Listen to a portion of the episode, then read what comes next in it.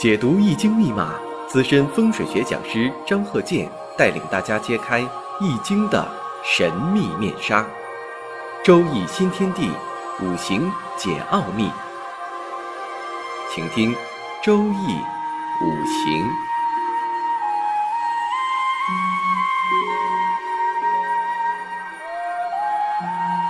上山微电台荣誉出品。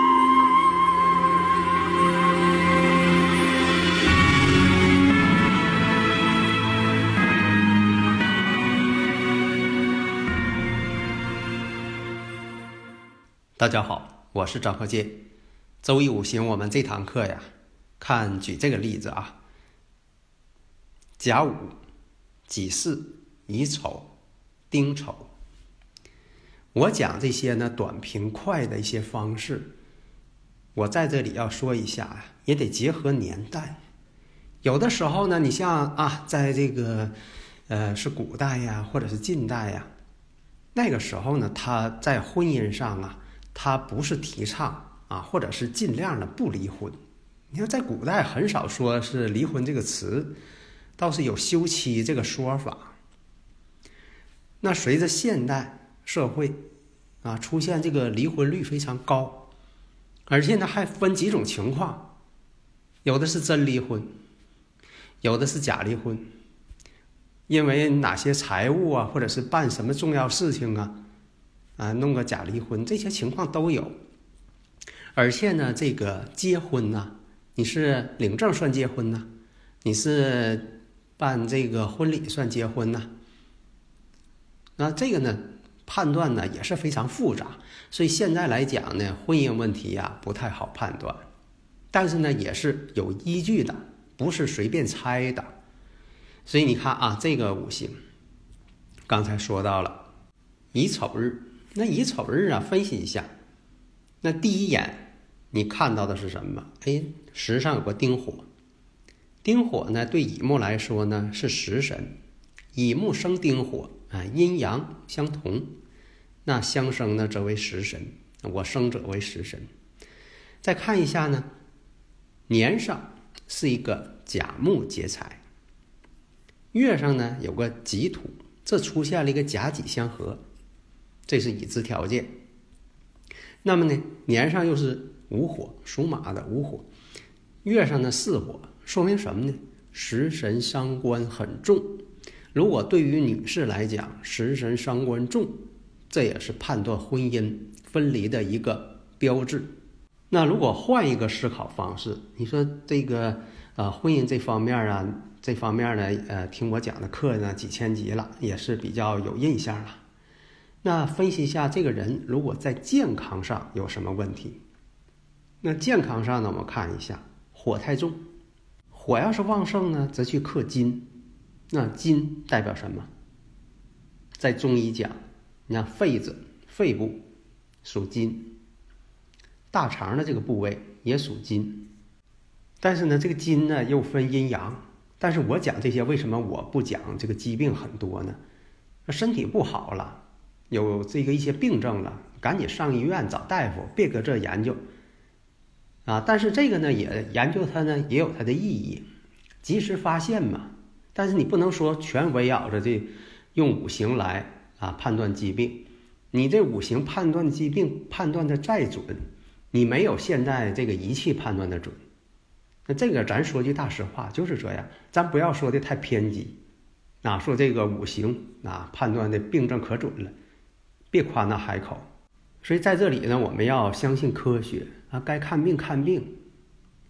另一个呢，就是说还分这个天干和地支的不同啊，这都是判断依据，但是可以起到呢早预防、早治疗，提前给自己啊先判断一下嘛。如果说觉得不好，赶紧去这个做检查，赶紧治疗，这是关键。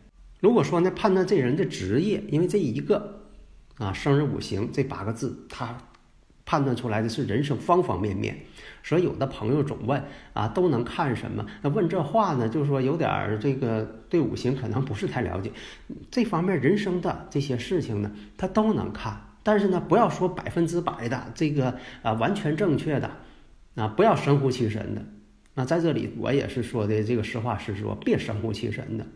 还有那些朋友啊，对我讲这个早子时啊、夜子时啊，有的现在呢啊，还按照呃传统方式，没有按照这个早子时、夜子时，因为这个子时我给分成了这个早子时、夜子时，我判断的时候，实践证明还是非常准确的。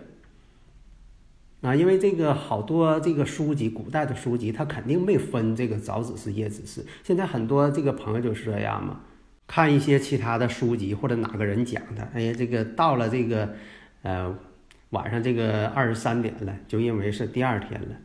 古书上确实是这么规定的，但是我们必须有发展的眼光，推陈出新。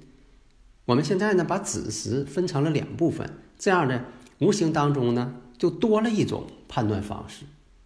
细分了，但是呢，会出现个问题呀，就是说会出现日主啊完全不同的这个情况，所以有的时候呢，我也建议呢，就说两个日主可以同时参看，这个现实当中呢也是科学的。打个比方，那比如说这个小孩儿，他父亲啊是这个外国人，母亲是中国人，那这种情况很有啊，有些名人也是这样啊。那你说这个人长得像谁？他也可能也长得像外国人，啊，也可能长得像中国人，他两下都有。你不能说的就按父亲来，你又不能说的他染色体就跟母亲一样，要不就跟父亲，要不就跟母亲，啊，没有这个呃融合的可能，那你太割裂了。不要非黑即白。所以呢，我的理论就是张和建教授全拼看圈的理论。短平快，而且呢要讲科学，不要搞一些神乎其神的，而且呢要判断这种情况，就是我刚才举的例子，也可能两下他这个特点他都有，也可能他吸取了父母的优点，也可能这个人他吸取了父母的所有缺点，有这种人。我们关键的目的是把这个五行呢算得准确，如果说他算得准确，哎，那就是正确的了。所以刚才说呢，你看这个五行。这样呢，来判断伤官食神很旺，那你马上反应过来了，啊，婚姻呢肯定出现问题。那有甲己相合，这甲木啊，说明啥呢？跟它是同类，它也是木，但是阴阳呢相反。但阴阳相反呢，不要认为说的他是女士，那个就是男士啊，这个不要太机械的判断。那么这个甲木呢，跟己土一合之后，说明什么呢？是男方。出现了婚外情，所以他才离婚的，那这不就把结论得出来了吗？事业上呢，也就是个普通人，没有什么轰轰烈烈的，也没有什么社会地位的，说这人高高在上的没有，普通的劳动者，很多方面的工作，像开过这个呃洗衣店，替别人洗衣服，而且呢，后来呢，在这个餐饮店给打工，也自己呢有一些创意。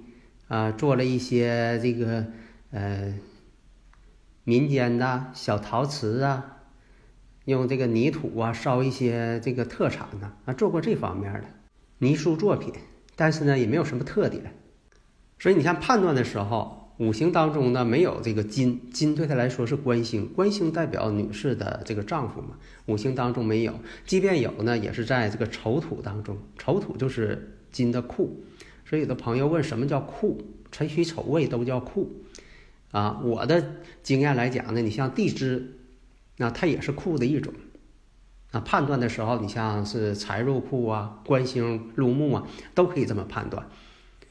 所以这个官星呢入丑库，然后呢火呢伤官比较多，食神伤官，伤官太重嘛，食神伤官。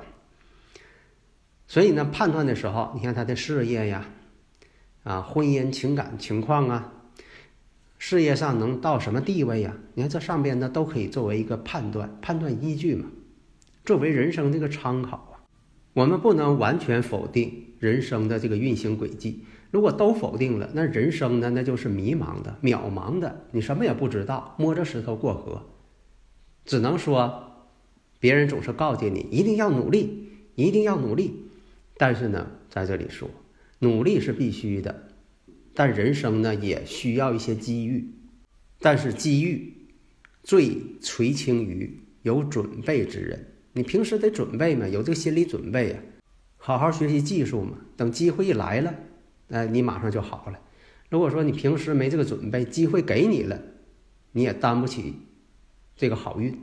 下一堂呢，我们讲一下丁丑、丙午、癸酉、乙卯这个五行是什么情况。好的，谢谢大家。